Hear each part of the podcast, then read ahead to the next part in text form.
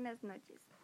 En este podcast hablaremos junto a mi mamá sobre cuáles fueron los sentimientos de Rodrigo Samsa en la obra de Franz Kafka titulada La Metamorfosis.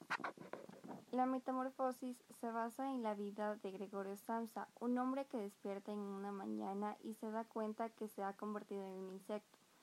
Esta transformación no solo afecta a Rodrigo, afecta también a todo su entorno, lo que da origen a varios conflictos.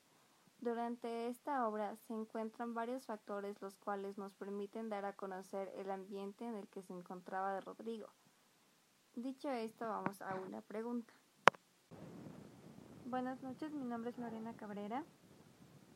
Eh, ¿Cuáles fueron los sentimientos de Rodrigo Sansa? Mm, Rodrigo Sansa debió haber sentido depresión, angustia, rechazo de su familia. Depresión porque ya no podía aportar económicamente eh, y ser el sustento de su familia. angustia porque se había convertido en un insecto de la noche a la mañana y ya no podía hacer su vida normal. Y depresión eh, por sentir el rechazo de su familia y ya no ser normal como antes él era.